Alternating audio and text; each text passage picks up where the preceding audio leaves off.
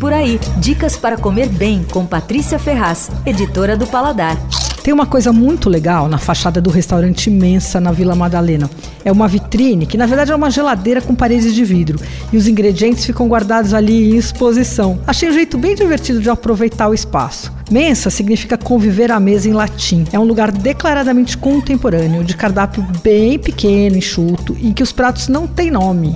O cardápio apenas cita os ingredientes. É assim: peixe, banana da terra, caruru e couve. Ou então, grão de bico, berinjela, erva doce queijo de cabra. Aí o garçom se encarrega de fazer as explicações sobre os pratos. Engraçado porque tem vários restaurantes agora usando esse tipo de descrição. Quer dizer, de não descrição de pratos, né? Você já reparou? Presta atenção. Bom, no Mensa eu gostei do feijão manteiguinha com abóbora e legume. O feijão vem num caldo e por cima uma gema de ovo caipira molinha para quebrar e misturar. Mas o melhor prato foi o churrasco. São fatias meio grossinhas de shoulder servidas ao ponto, que vem com um incrível purê de cebola e farofa com raspas de limão. Eu acho o seguinte, o Mensa tem potencial. O chefe, o Rafael Navarini, foi subchefe do Esquina Mocotó do Rodrigo Oliveira, aprendeu um monte de coisa e a ideia dele é trocar o menu a cada estação, que é bem bacana.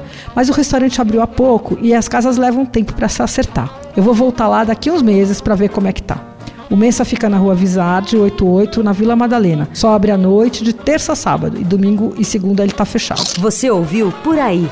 Dicas para comer bem com Patrícia Ferraz, editora do Paladar.